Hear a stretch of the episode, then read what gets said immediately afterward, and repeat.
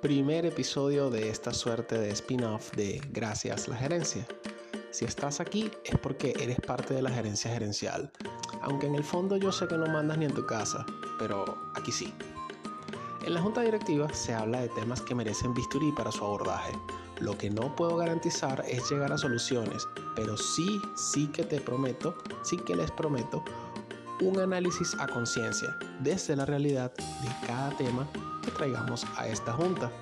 Y bueno, ya me voy a dejar de hacer el Steve Jobs para que entremos en los temas de nuestra agenda. La junta directiva ha comenzado.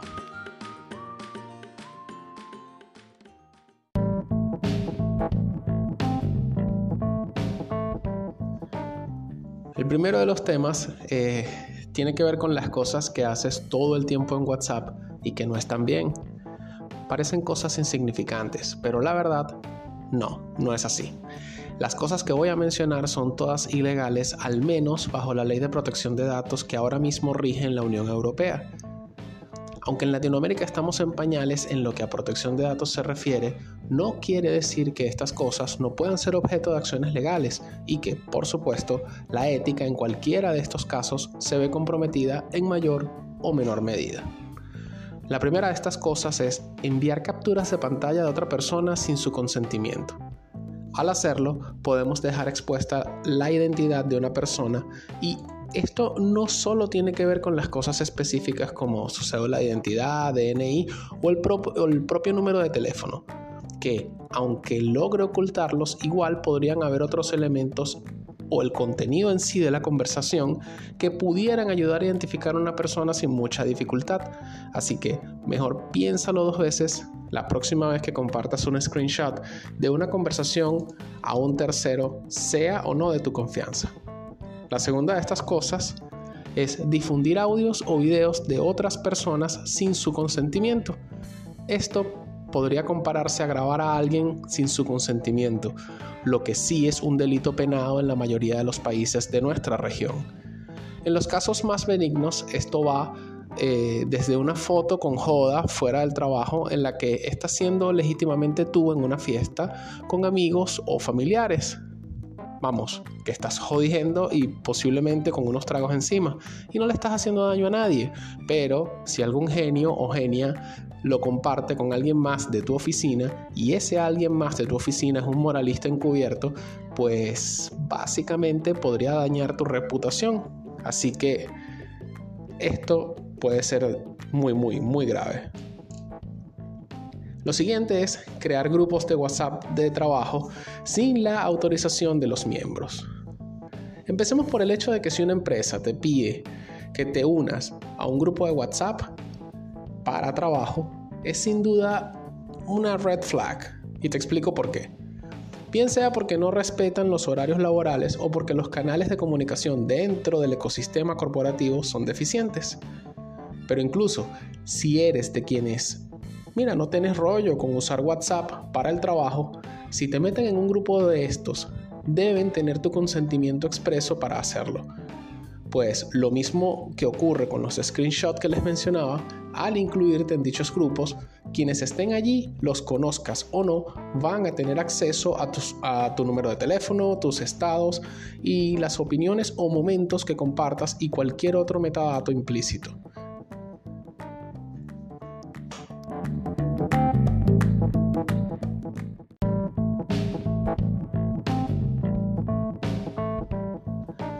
En Reino Unido, más del 50% de los empleados planea buscar un nuevo empleo, a menos que en sus empresas hagan tres cosas.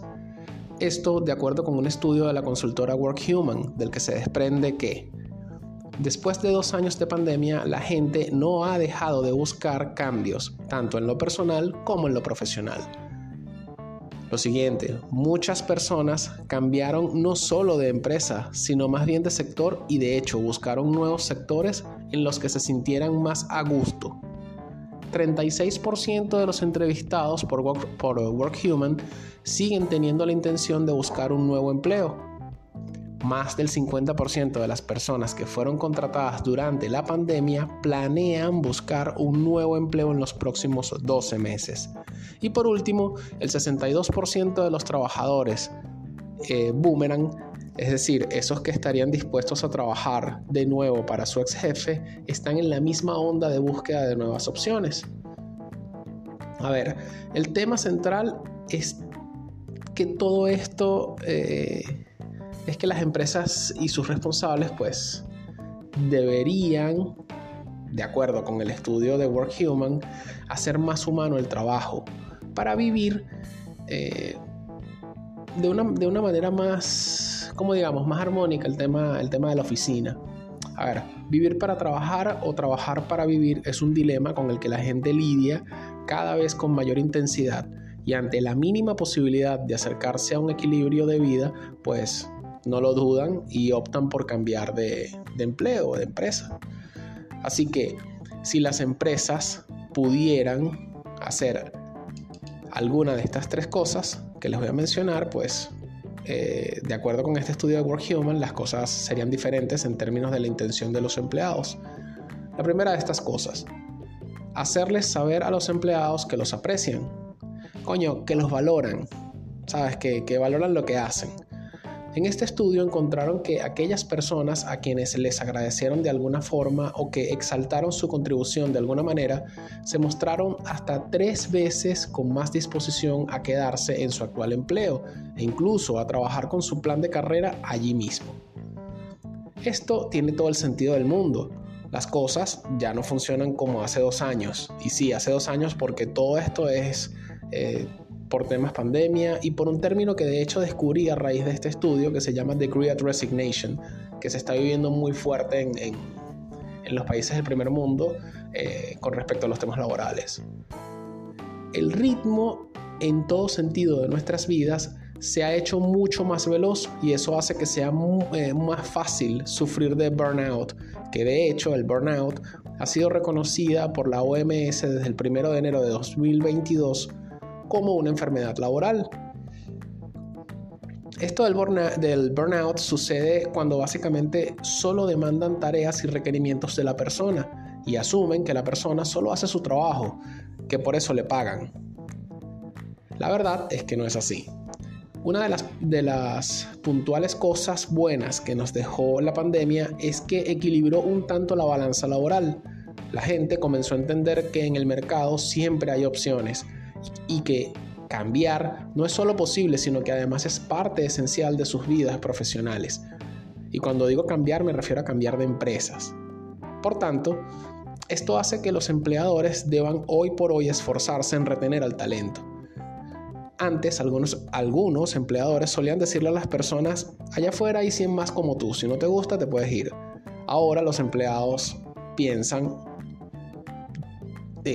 manejan, pues de hecho, la idea de, irse más allá de, lo que, de la presión que puedan sentir.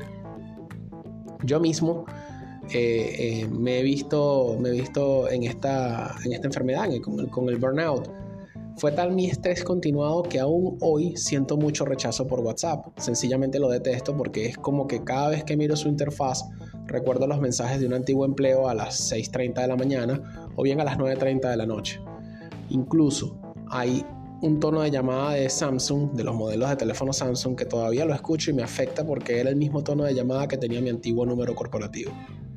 Yo cambié no solo de empresa, sino de sector. Antes estaba de lleno en un centro de distribución, metido en operaciones logísticas, y ahora estoy metido más bien en un tema de product management, y la verdad, mira, me siento mejor. Lo que hago ahora se parece más a mi versión actual. La otra cosa que mencionan en el estudio de Work Human que deberían hacerlo los empleadores para retener a sus empleados es comunicar su compromiso con la diversidad, la igualdad y la inclusión. Miren, no es un secreto que como sociedad hemos despertado una mayor conciencia sobre la importancia del respeto al otro, aunque la mayor parte del tiempo no se note. Pero ciertamente hoy día se da un peso enorme al respeto por la diversidad de género, por el origen étnico de cada persona.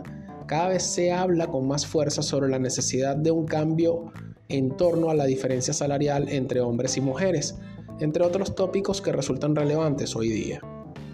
De acuerdo con Work Human, el 72% de las personas entrevistadas aseguraron que el tema de la diversidad, la igualdad y la inclusión son cosas determinantes a la hora de decidir si se quedan o se van de la empresa en la que laboran siendo aún más alto el porcentaje en las personas de la generación Z. Y para personas negras, para quienes un 86% y un 87% respectivamente, consideran que estos temas son determinantes en sus vidas laborales. WorkHuman concluye y recomienda a las empresas que deben generar líneas de comunicación clara en las que fijen posición de compromiso que no se limiten a ofrecer mayor transparencia, sino más bien a construir confianza con los empleados a través de acciones concretas dentro de la organización. A mí se me ocurre que una acción concreta podría ser alentar a los empleados mediante una política de puertas abiertas a denunciar injusticias sin importar las jerarquías involucradas, entre otras acciones que, que podrían ir más allá. Bien, la tercera de estas cosas eh, que deberían hacer los empleadores para retener a sus empleados es reconocer eventos en, la en las vidas de los empleados. En este sentido, el estudio determinó que un 66% de las personas entrevistadas les gustaría tener la oportunidad de celebrar eventos importantes de sus vidas privadas en el trabajo, de su vida personal, no privada. En contrasentido, WorkHuman descubrió que un 54% de las empresas no celebran y mucho menos reconocen los, los, eventos importantes en la vida de sus empleados, incluso si estos los comparten. Lo que hace que una compañía sea exitosa es la gente que trabaja en ellas. Es por eso que cada vez se hace más normal que en las entrevistas las personas ahonden más en las condiciones de trabajo, eh, salario emocional, en vez de limitarse a los beneficios y el sueldo a devengar. Saben que en lo personal, yo, eh, y esto repito, es una opinión meramente personal, creo que es necesario normalizar que cuando uno busca trabajo, la realidad es que debemos negociar las condiciones y términos que van a regir en esa, en esa relación laboral.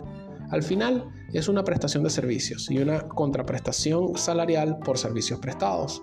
Ahora bien, aspirar a las mejores condiciones posibles para sentirnos los más cómodos que podamos es lo correcto. Es legítimo querer estar bien.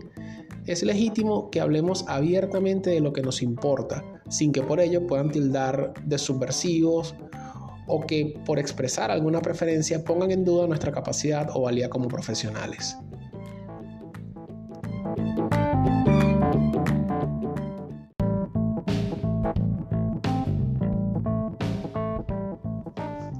Ahora vamos con la minuta. Esto que les voy a decir es una verdad tan grande como el sol.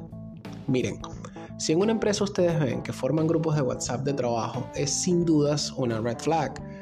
Pues si bien no puedo afirmar que siempre es así, la mayoría de los casos eso se traduce en dos cosas. No hay horario de trabajo para pedirte cosas de trabajo o evidentemente los canales regulares de la empresa no funcionan. Gente, un grupo de WhatsApp de trabajo puede ser contraproducente, no siempre. Igual, para eso hay correos electrónicos y un horario de trabajo. Si una empresa sigue manejando requerimientos después de tu horario de trabajo, es probable que esa empresa necesite ordenar sus procesos o más bien esa empresa necesita de un turno laboral adicional y por tanto de más personal. Esa es la realidad. A ver, yo estoy a favor, muy a favor de la productividad y me gusta eso de orientación al logro pero ya con la experiencia he aprendido que debo negociar las mejores condiciones posibles para trabajar y sobre todo he logrado asumir que si algo no me hace sentir bien, soy libre de buscar otras opciones laborales. Y ahora, más que el trabajo remoto, eh, ya forma parte de nuestras vidas y con ello como profesionales tenemos más opciones a nuestro favor. A ver, no somos árboles, nos podemos mover. Así que a por ellas. Vamos a aprovechar todas todas las opciones a nuestro alcance para sentirnos cada vez mejor con nuestra vida profesional.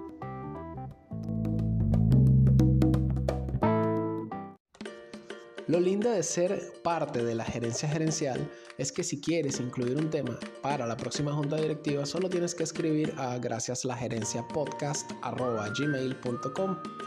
y allí incluimos tu tema, tratamos lo que tú quieras tratar. Así que ahí estamos. Recuerden que el próximo miércoles tendremos la segunda parte de la, de la historia de Kellogg's y la pueden escuchar en Anchor, Spotify, Google Podcast, Apple Podcast, Tuning Radio. De esta manera queda cerrada la primera junta directiva. Hasta la siguiente sesión. Un abrazo.